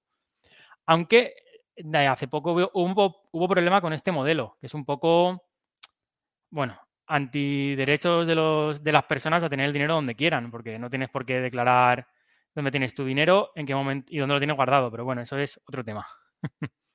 no sé si tú, Luis, sabes algo más sobre el modelo 720 y cómo ha quedado la cosa. Yo digo, yo ahí sigo sobre todo, a ver, lo sigo en Twitter, no es que me lea tratados ni en legislación, sigo sobre todo a expertos fiscales sobre esta temática, que suelen ser eso, José Antonio y Cris Carrascosa, y lo que han dicho es que aunque aparezca, creo que ahora eh, hay una casilla ya que aparece para declarar las cripto y hay mucha gente que ha asumido como que cuando ven el borrador dicen, ay, ya hay una casilla para declarar las cripto, aquí la tengo que poner, eh, lo confunden con que haya obligación eh, de hacerlo y demás. Es decir, en, en ese modelo tú tienes que declarar las ganancias que has tenido, pero es lo que tú comentabas antes. Lo que te puede pedir Hacienda si te hace una inspección es yo metí que he ganado, he vendido mis bitcoins y he tenido una, rentabilidad de tanto. Tú lo declaras, eh, pedirte los documentos que acrediten esa rentabilidad, pero como puede pasar con las acciones o con lo que sea, a muchos le pasa de que como Hacienda no está conectada con de giro, por ejemplo, tú pones que has tenido esta rentabilidad y estos dividendos y como Hacienda no lo sabe, eh, tú te puede pedir que acredites que esa información es así y tú le mandas el informe anual del, del broker y lo pueden comprobar ellos en una, en una inspección de este tipo. Pero hasta donde yo sé, el modelo 721 este año no hay obligación y quedará para 2023 cuando se implemente.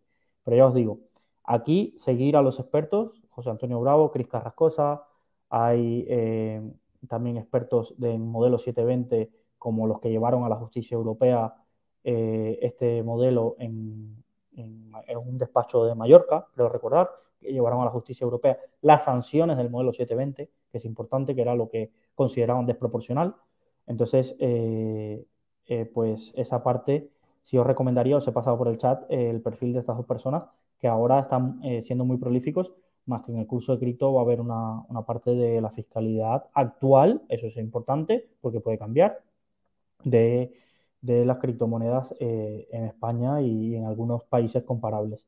Teníamos una pregunta de Jorge, que gracias Jorge también por las aclaraciones que has ido introduciendo de, las materias, que nos preguntaba si las cripto tienen correlación positiva con las bolsas. Y he estado buscando, no sé si Alejandro tienes acceso a algún gráfico, y, he encontrado varios gráficos de la correlación que existe entre oro, Nasdaq, SP500 y Bitcoin. Es bastante curioso. A ver, a día de hoy sí que está la existe la correlación directa de lo que hace las bolsas tradicionales a lo que hace el Bitcoin. Sí que es verdad que lo que busca toda la gente que defienda el Bitcoin es que se descorrelacione esto, ¿vale? Pero a día de hoy, si el SP baja, lo más común es que el Bitcoin le siga. Entonces sí que existe una correlación positiva entre Bitcoin y el mercado tradicional. ¿El gráfico lo tienes por ahí, Luis? Sí, lo, he compartido por el chat. Lo he compartido por el chat eh, para que vieran una web que compartía eh, la correlación entre el Bitcoin, SP500, Nasdaq eh, y el oro. Y ese sí, alguien lo ha calculado y ahí, está ahí están los resultados. Correcto.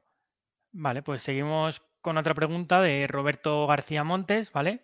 Que nos pregunta que, que bueno, me pregunta a mí en concretamente que qué recomendarías a un inversor en criptos que se incorporó en el hype de comienzos del 2018 y, dispone de varias shitcoins con la esperanza de que se recuperen.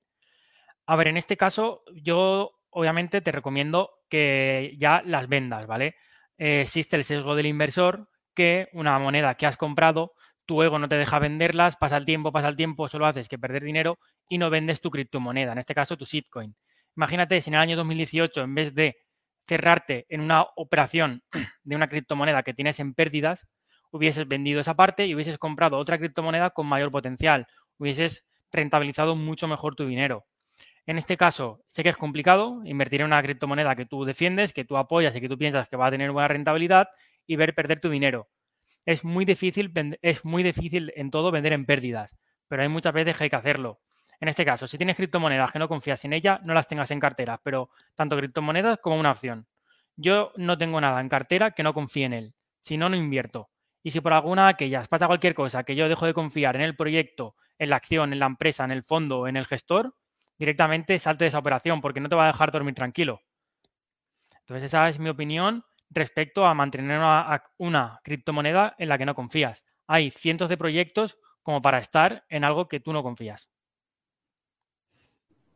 Perfecto, Alejandro. Eh, voy a lanzar algunas preguntas que tenemos por aquí y que son de habituales del podcast, como Cristóbal, que nos da una recomendación. Dice que a su suegra la va a poner en cripto. Espero que, que la hija de tu suegra no esté escuchando este consultorio, si no, te vas a quedar sin wallet. Así que nada, nos pregunta Cristóbal. Hola, para gente de más de 60 años cerca de la jubilación, con pocos conocimientos, ¿tiene sentido tener bonos? ¿Qué porcentaje de ETFs indexados le asignarías? A ver, eh, aquí no me voy a salir un poco del guion del maestrillo de eh, mientras más cercano a la jubilación estés, más tienes que bajar tu perfil de riesgo. Entonces, ¿significa esto que tengas que estar en renta fija? Lo que te dice el libro es sí. La pregunta es, ¿vale cualquier tipo de renta fija?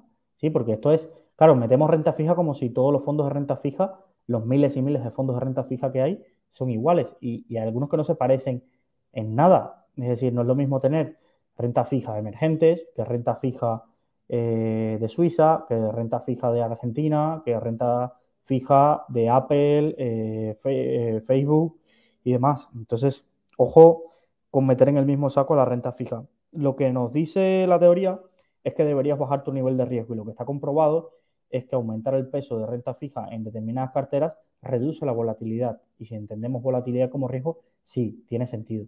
¿Qué porcentaje? Pues depende, para mi gusto, depende del porcentaje de la renta fija que vayas a meter en cartera y el tipo de renta fija.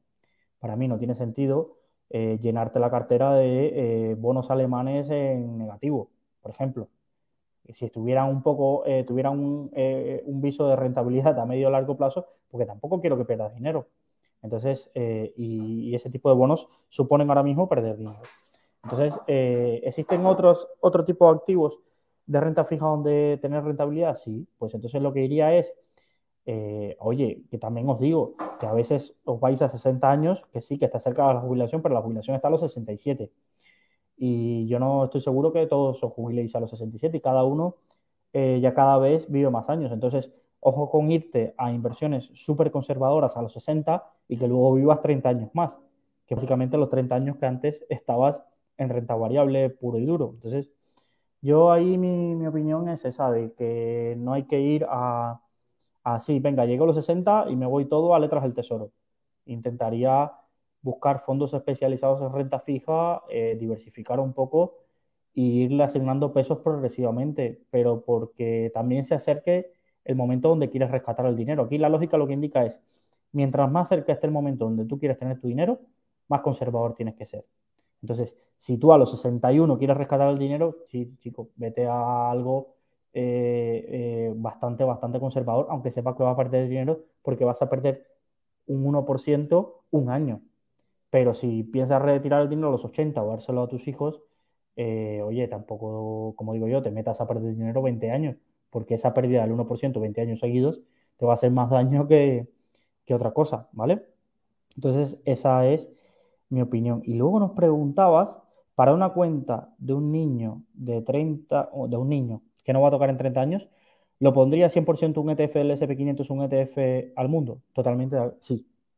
Sí, sin pensarlo y ni robo-advisor en muchos casos, ni nada.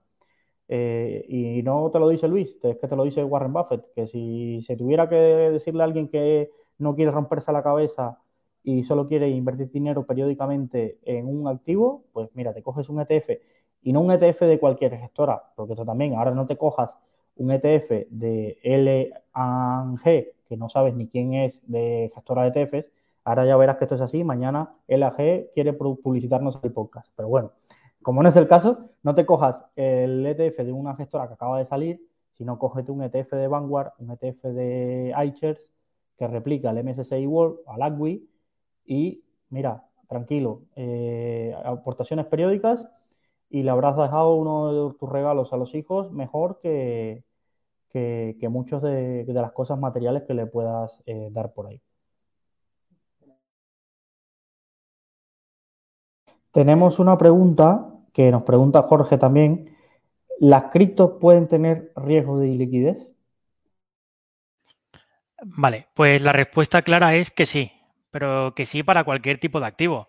Me refiero hasta el propio, un propio bono del Estado puede tener riesgo de liquidez si ese Estado quiebra, al igual que el mercado cripto. Yo muchas discusiones que tengo con los Shiba Coiners, que se ponen, meten mucho conmigo en los comentarios de YouTube porque estoy en contra de esa moneda, es si esa criptomoneda, como ellos dicen, de que llega al dólar, puede llegar al dólar. No digo que no, pongamos que llega al dólar. ¿Quién compraría esa criptomoneda a un euro, ¿vale? No lo compraría nadie y por ende ya no habría liquidez en ese mercado y la criptomoneda tendería a bajar hasta el precio donde entrarase la liquidez. ¿Vale? Entonces, como cualquier tipo de activo, existe el riesgo de liquidez.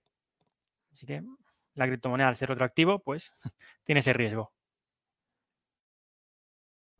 A, ti nada más se te ocurre decirle a los chivacoiners que no van a ser ricos en un año y van a ser los millonarios del mundo. La verdad, no sé qué te estaba pensando por la cabeza. Así no vamos a ganar audiencia en este podcast, ¿eh?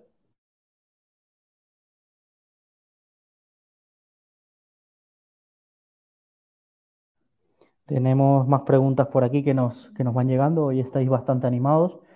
A ver, eh, estamos con la de Jesús, ¿verdad? La pregunta de Jesús. Que nos comenta, ¿qué les parece invertir en ETCs de oro físico sobre un 10% a 15% del capital invertido? ¿Puede sustituir el, oro y liquidez a la renta fija para descorrelacionar la renta variable de una cartera? Eh, la pregunta es sobre, son dos preguntas en una, eh, Jesús.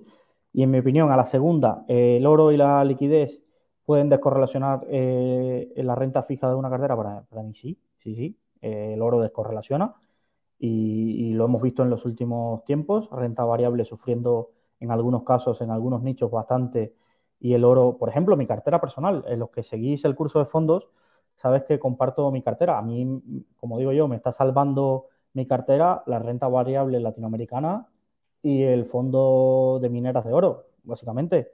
Y estoy en positivo en el año gracias a, esos dos, porque todo lo demás es renta variable pura y dura de Europa, americana y asiática, que, que, que todo ha sufrido. Y, evidentemente el oro eh, me ha salvado las castañas eh, de esa cartera, porque tampoco en materias primas tampoco tenía tanto, que es lo otro que ha descorrelacionado y subido tanto. Entonces, para mí, sí. Ahora, eh, lo invertiría, la pregunta interesante es, ¿qué prefiero? ¿Un fondo, un ETC como los de Invesco y Wisdom Tree que invierten en oro físico? Para mí, lo ideal, si quieres invertir en oro puro y duro, como digo yo, dogmáticamente, pues a mí me gusta, lo más cercano son esos ETC físicos de oro y demás. ¿Qué pasa? Que no suelen ser tampoco los más baratos del mundo, ¿sabes?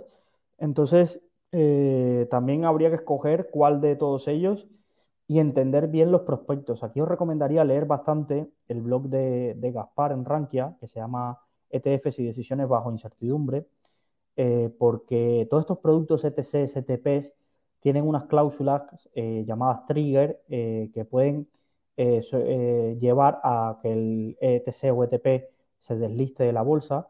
Y, la verdad que eso poca gente los, no, los conoce porque piensan que son exactamente un ETF.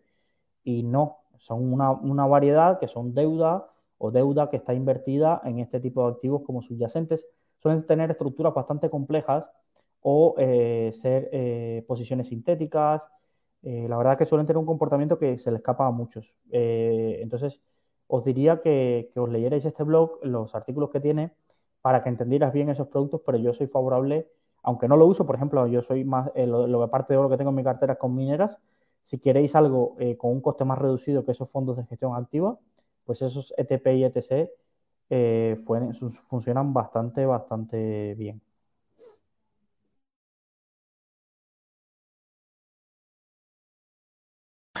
Siguiente pregunta, tenemos otra de fiscalidad, que como os comentaba, no somos expertos en fiscalidad, pero bueno, algo nos podemos defender y si os podemos ayudar, por poco que sea, nosotros contentos.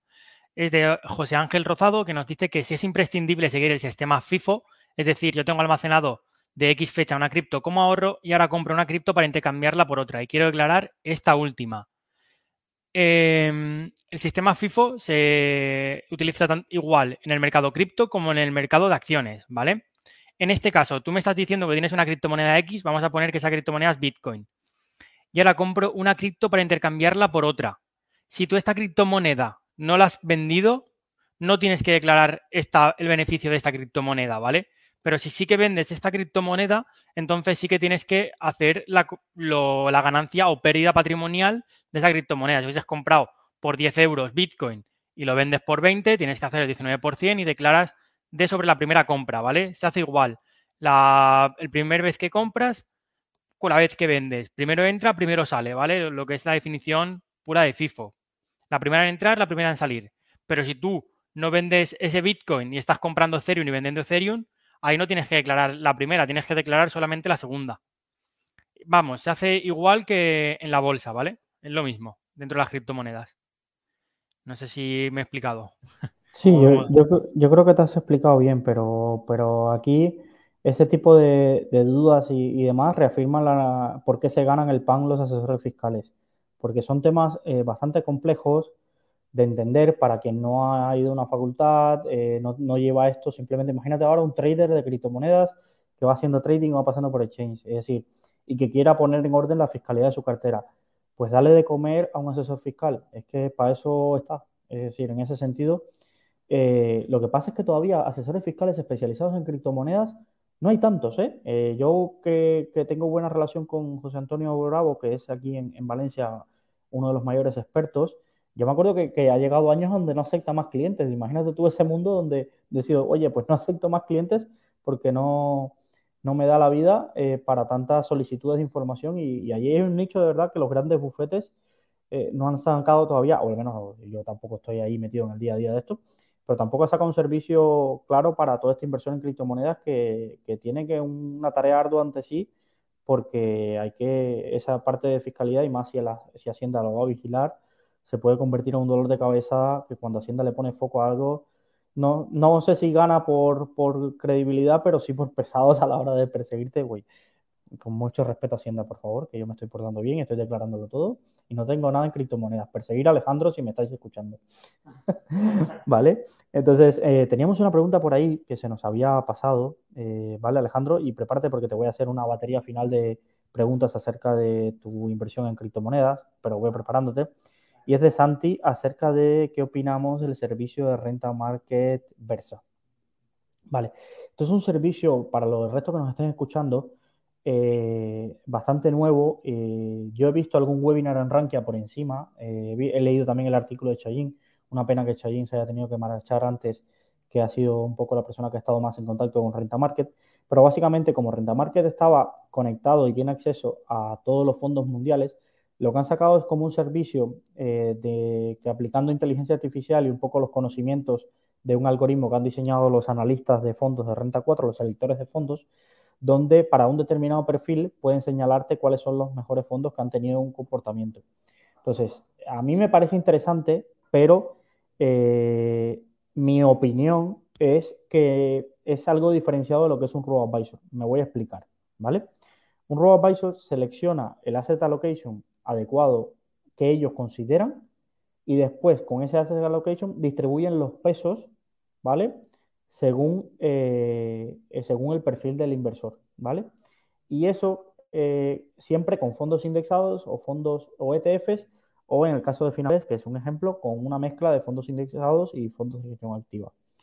Renta Market está muy enfocado a crearte una cartera de gestión activa. Entonces, ¿para quién es este servicio? Voy a ponerlo. Para mí, ¿contra quién es la competencia de este servicio? Pues para mí, claramente, contra eh, las carteras que te están ofreciendo los asesores financieros con retrocesión. Entonces, eh, para mí esa es la gran diferencia. Oye, yo ya decidí, tú, recordar que esto lo explico en el curso, o espero haberlo explicado bien en el curso de fondos, que es que cuando tú te enfrentas al mundo de la bolsa, tú tienes que tomar varias decisiones que parecen triviales, pero no lo son. Es decir, vale, yo quiero invertir en bolsa, pero ¿quiero invertir por mí mismo o quiero que me ayuden? ¿Vale? Vamos a seguir el camino de quiero que me, que me ayuden. Vale, si quiero que me ayuden, ¿qué, ¿cómo quiero hacerlo? De forma automatizada y a bajo coste, con un asesor financiero y, por ejemplo, ahora con, este servicio. ¿Vale?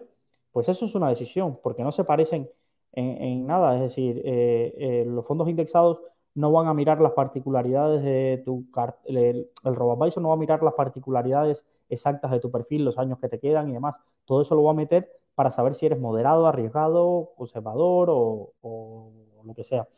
¿Vale? Entonces, eh, para mí este servicio con quien compites con el asesor financiero, porque ya tú has elegido que quieres gestión activa en tu carrera, en tu cartera. Y ellos te van a decir, vale, te van a ayudar en la fase de decisión de, vale, oye, tú no sabes escoger los mejores fondos o no tienes la capacidad de seleccionar los mejores fondos, deja que nuestro servicio te recomiende los mejores fondos. Y evidentemente, algo de dinero tiene que ganar, entonces te cobra por eso. Entonces, para mí, la decisión es, ¿quieres acudir a un asesor financiero o quieres acudir a este servicio? Y, entiendo, no he mirado exactamente las comisiones anti, discúlpame, que deberían ser un poco más baratos, entiendo por posición competitiva, que un asesor financiero tradicional, porque si le quitas la parte de cercanía de tal y lo sustituyes por una selección automatizada para evitar el sesgo que tiene el asesor financiero por los fondos que quizás más retrocesiones le dan, o por los fondos donde él, con las gestoras que más contacto él tiene, si no, él coge un algoritmo y te dice los, los fondos, pues quizás debería ser un poco más barato que las tarifas de los asesores financieros. Para mí me parece interesante como, como todo, pero es para un determinado nicho, no lo veo para todo el mundo. Entonces, en la persona que dice, oye, yo me quiero desentender y quiero invertir a, bajo coste en fondos indexados, evidentemente este es nuestro servicio. Y quizás me estoy tirando piedra, que seguramente en Rankia hay banners de renta market, pero para mí, en mi opinión, objetiva, y es mi opinión, no la opinión de Rankia, eh, yo creo que este servicio es para el nicho de las personas que están buscando un asesor financiero y conocen, una vez conocido, conocen de qué pata cojean los asesores financieros. ¿Vale? Entonces, ahí puede entrar a competir y es un servicio interesante. pero me faltaría ver la pata de las comisiones. Exactamente ahora mismo no sé cuánto están cobrando, ¿vale? Vale, Alejandro, como no han llegado... Ah, sí, mira, tenemos una pregunta José Ángel que... Sí, hace un apunte. Hace el apunte de que se había explicado mal y que las dos monedas a las que se refiere son las mismas, que es Bitcoin, ¿vale? En este caso hay que aplicar el, modelo FIFO de toda la vida. Primero entra, primero sale. Entonces, la, la primera que entra es la primera, es Bitcoin, tu primera compra de Bitcoin, y la primera vez que sales haces el rendimiento de la primera compra. Entonces, si compraste a 10 y vendes a 50, es la primera que compraste, porque si has comprado dos, una a 10 y una a 30, no vas a hacer la rentabilidad de la 30 a la 50, haces de la 10 a la 50, ¿vale? De la primera que entra, la primera que sale, se juntan. Y de ahí sacas o la ganancia o la pérdida patrimonial. Pero como os comentamos, esto es eh, lo deberían asesorar expertos en fiscalidad. Pero vaya, la idea es esa. Como no sea así, como le has dicho, José Ángel te va a ir a buscar aquí las oficinas. Nada, es broma. Te recomendamos esa parte, que, busques el asesoramiento fiscal, pero estoy casi seguro que es eh, como, como te hemos comentado, ¿vale? Eh, por último, eh, antes de entrarnos en la batería de preguntas de Alejandro, os quería comentar en este podcast un poco las novedades que estamos teniendo en Rankia este trimestre, porque ya se está acabando el trimestre. los años cada vez yo creo que se nos van cada vez más rápido. Pero bueno, un poco de novedades. primero, si estás escuchando este podcast y estás empezando desde cero, ¿vale? Desde cero, cero, no has ido a ningún curso de Rankia, no nos habías escuchado antes eh, la turra que suelo dar otros meses, estás empezando de cero y quieres sentirte identificado con alguien, nuestro compañero de audiovisuales lleva cinco años en Rankia y ha decidido dar el paso a invertir. Eh, luego de editar tantos vídeos y tantos webinars de gestores, ha dicho, oye, yo quiero dar el, paso a empezar a comprarme mis primeras acciones y un poco lo estamos ayudando en el proceso de que descubra todo eh, lo que va relacionado con la bolsa. Oye, ¿cómo meter una orden en un broker? ¿A qué hora abre y cierra la bolsa? eh, por qué una acción cotiza en varios mercados, qué diferencias hay, eh, las comisiones, qué tipo de comisiones hay, por qué me cobran por esto. Eh, casi, vamos, todo lo que te enfrentas desde cuando empiezas a invertir, todas las preguntas que tienes y las está documentando en una serie de vídeos eh, donde os va avisando, va, creo que tiene un ritmo de dos vídeos semanales que os recomiendo ver. La serie está en YouTube, se llama De Cero Accionista y la verdad está bastante entretenida. Es decir, esta serie la podía haber hecho yo hace cinco años pero con lo aburrido que soy, que seguramente no pasaría ni en el minuto uno. Entonces, eh, aquí creo que mi compañero Jenis mezcla las cosas de estaros enseñando un poco ese aprendizaje que tiene él y de una, y de una forma entretenida. Entonces, eh, si ya estáis suscritos, eh, a esta telón de publicidad, pero si no, os animo a suscribiros y a dejarles un comentario. Y si se equivoca mucho comprando acciones, tampoco ríais mucho de él, va, darle ánimo que, que está empezando y ya bastante bullying le hacemos nosotros desde aquí cuando se equivoca. Así que nada, eh, os paso el enlace por el chat, os dejaremos también en la descripción de este podcast eh, el enlace de la serie para que os podáis suscribir, ver todos los capítulos que hay y nos digáis si os gusta este tipo de material, porque muchas veces hablamos quizás para un público que ya tiene un conocimiento y nos dejamos atrás esas personas que, que están empezando, que nos han descubierto porque su primo le dijo que había un podcast de uno donde rajaban un poco de la industria y explicaban exactamente cómo funcionaba eh, la bolsa y tal, y lo queréis recomendar a alguien que quiera empezar por ahí. Eso por un lado. Por otro lado, eh, ¿qué estamos eh, haciendo también? interesante, pues habéis visto seguramente que en las newsletters que enviamos los domingos estamos anunciando de que este 1 de abril, si lo digo yo, si el dios Bitcoin quiere y nuestro amigo editor nos acompaña, lanzaremos el curso Criptomonedas desde cero, eh, ya ha estado en preventa con un precio reducido, pero bueno, no creo que el precio por las horas de formación eh, no creo que sea eh, tal. No lo imparto yo, como veis, no tengo casi ni idea de criptomonedas, solo tengo unos bitcoins que me regalaron en la boda y yo creo que desde que me lo regalaron no ha caído, no ha dejado de caer el bitcoin. Así que. ¿Unos bitcoins o unos satoshis? Satoshis, satoshis, satoshis. menudo, regalo. Ya, ya, ya. Sí, unos satoshis, unos satoshis que tampoco los regalos de boda son, son, no, son los asistentes a la boda no eran, no eran de la alta jerarquía para ir transfiriendo Bitcoin. ¿Vale? Y, lo encabeza Alejandro, pero también hay un equipo de profesores. a lo que hemos decidido en esta materia, preferimos que hayan eh, los mejores especialistas de esta materia que se puedan impartir en, en, España y en Latinoamérica, porque tenemos algunos profesores en Latinoamérica. y también eh, están ahí. Pasaremos el, enlace y dejaremos en la descripción también.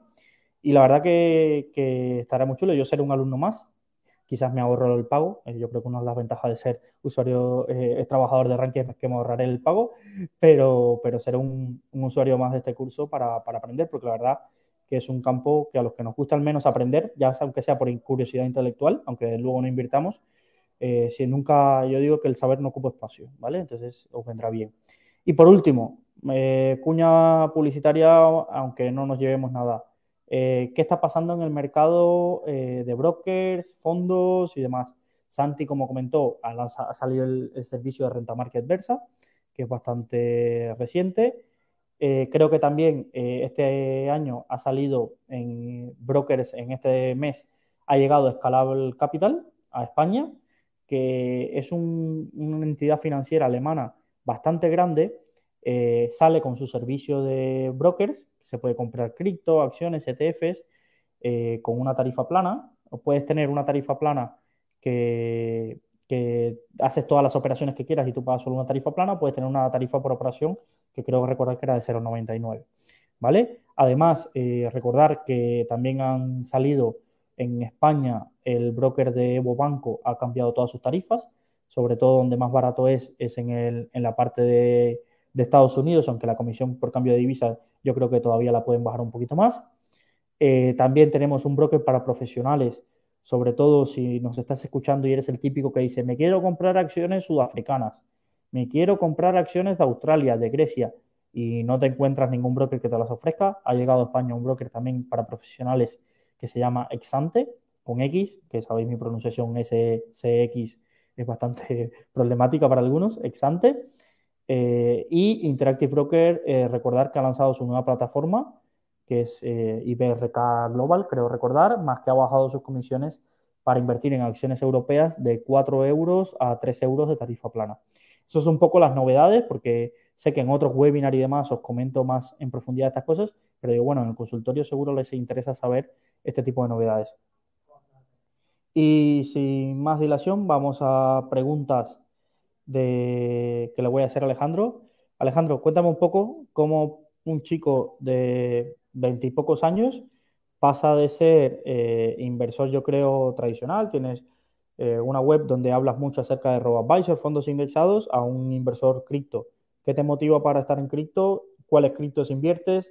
¿Qué porcentaje de cartera tienes? Vamos, un poco aquí, cuéntanos un poco.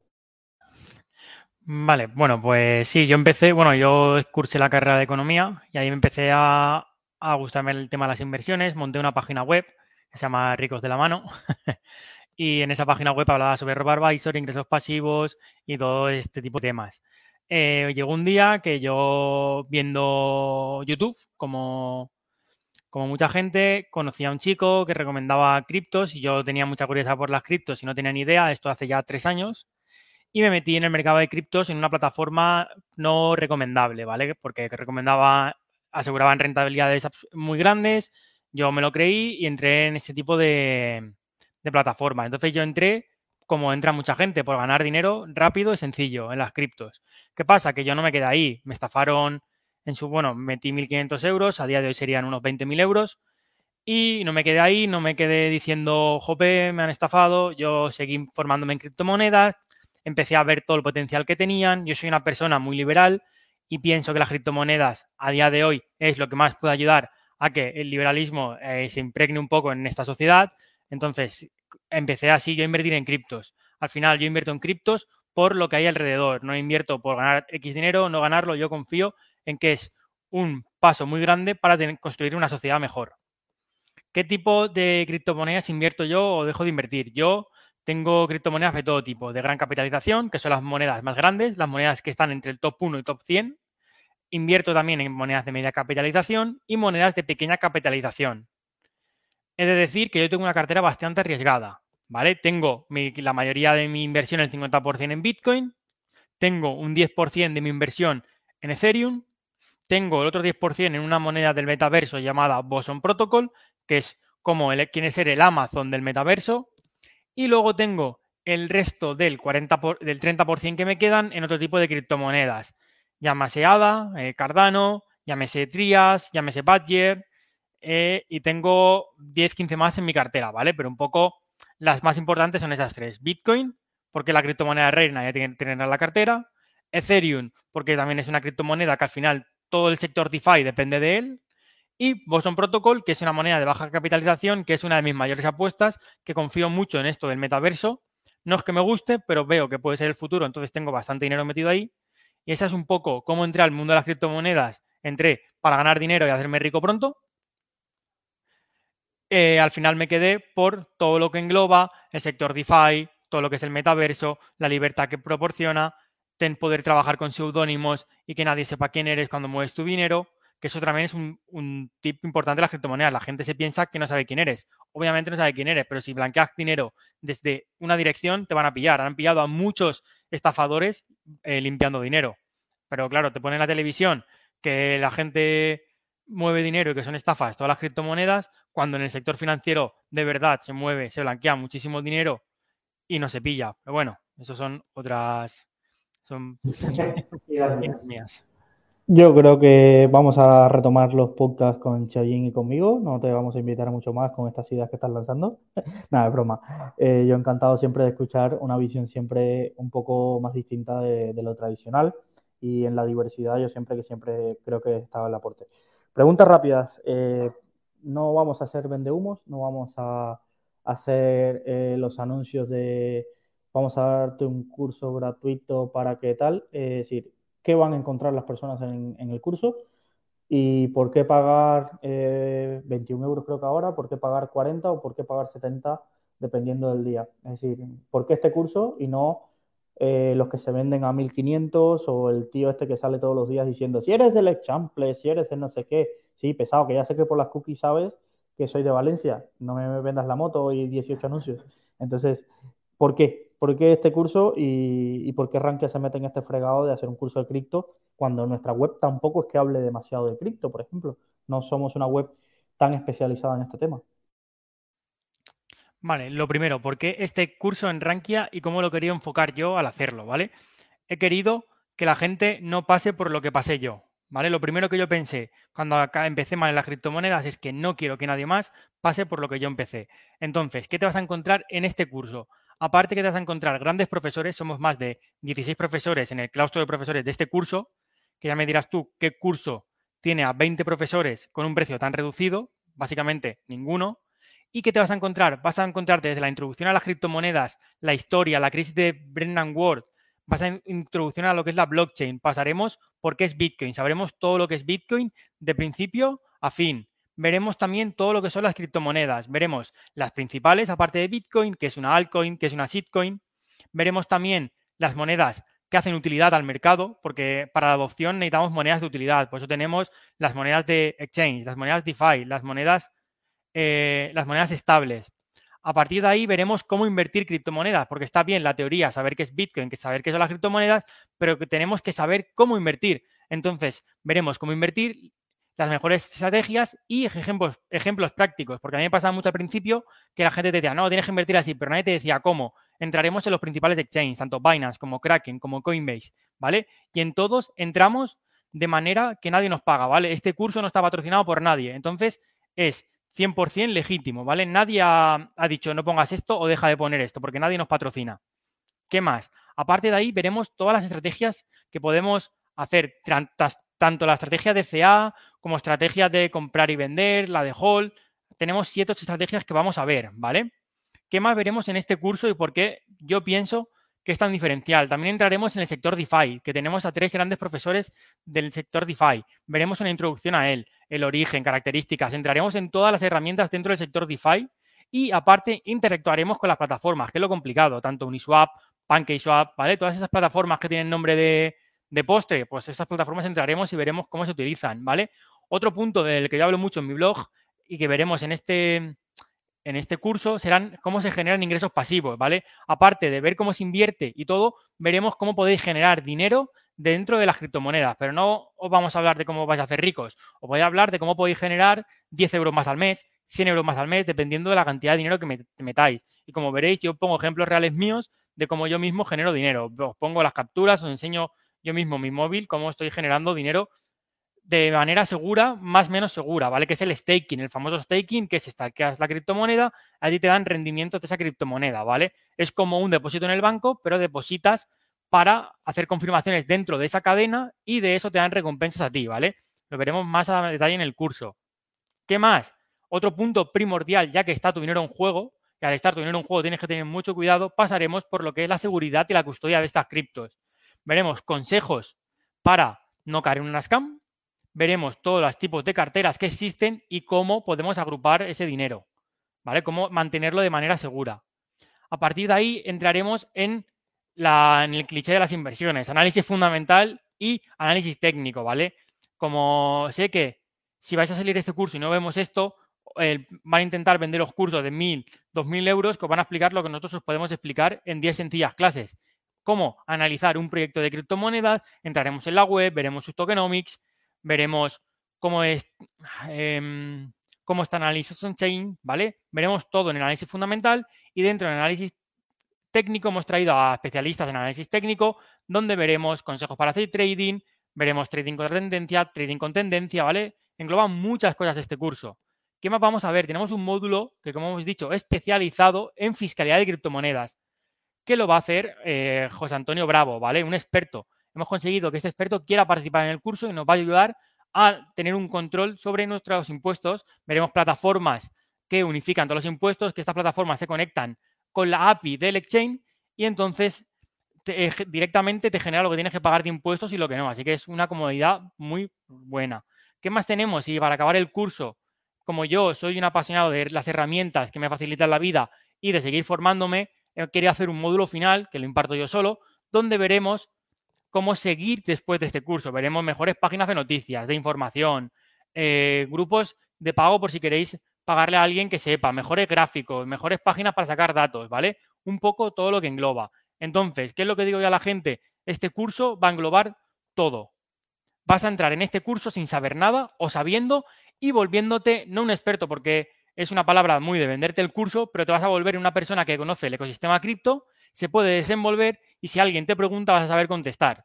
No te voy a asegurar de que vas a ganar dinero, porque no, en ningún momento en este curso va de ganar más dinero, pero sí que te aseguro que vas a conocer a la perfección el mercado cripto, sus pros, sus contras y dónde tener tu dinero seguro y cómo invertir tu dinero, que al final de cuentas es lo que nos importa a todos.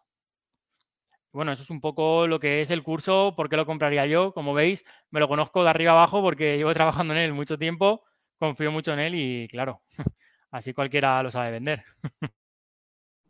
Yo me he quedado impresionado, es decir, pero no por la pelota, sino por la expresión oral. A ver si haces más cursos y, lo vendes así. Creo que si vamos ahí a la puerta de la universidad y nos ponemos con un altavoz, creo que llegaremos a muchísima gente.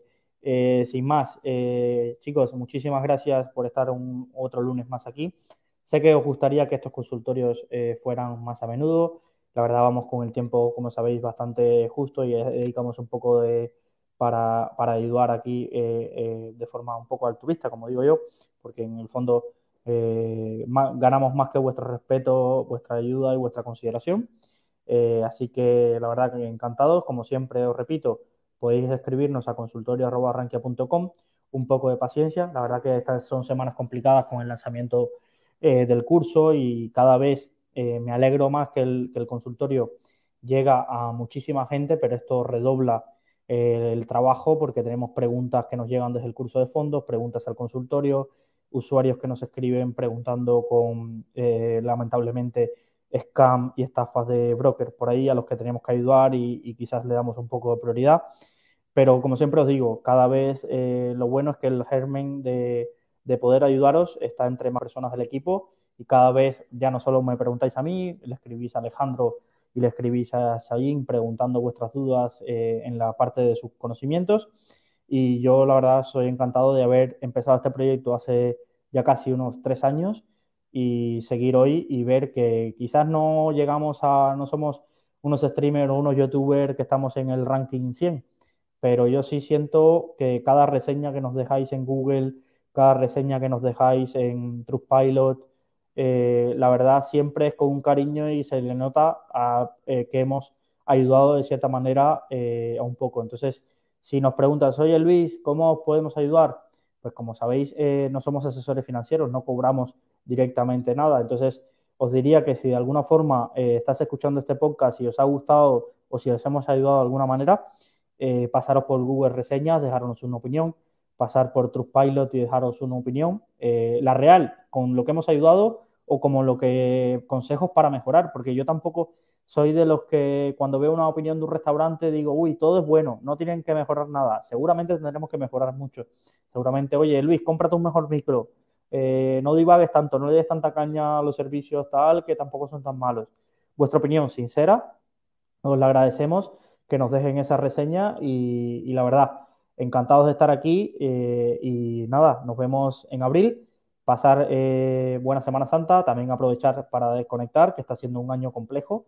Eh, y, nada, eh, buena salud primero y buenas inversiones. Y gracias Alejandro, seguro te conviertes en habitual, pero veremos si el público es el que te quiere. Si no te llega ningún mail preguntando después de este consultorio, el público no te quiere y yo creo que nos quedaremos Chayin y yo, que al menos ahí sí nos escriben. Pues nada, un placer y Alejandro, gracias por estar aquí y mucha suerte con el curso. Si te ha gustado nuestro podcast, te invitamos a que nos lo cuentes en los comentarios. Además, no olvides suscribirte a través de tu plataforma favorita o el blog Rankia Podcast para estar al día de todas las novedades.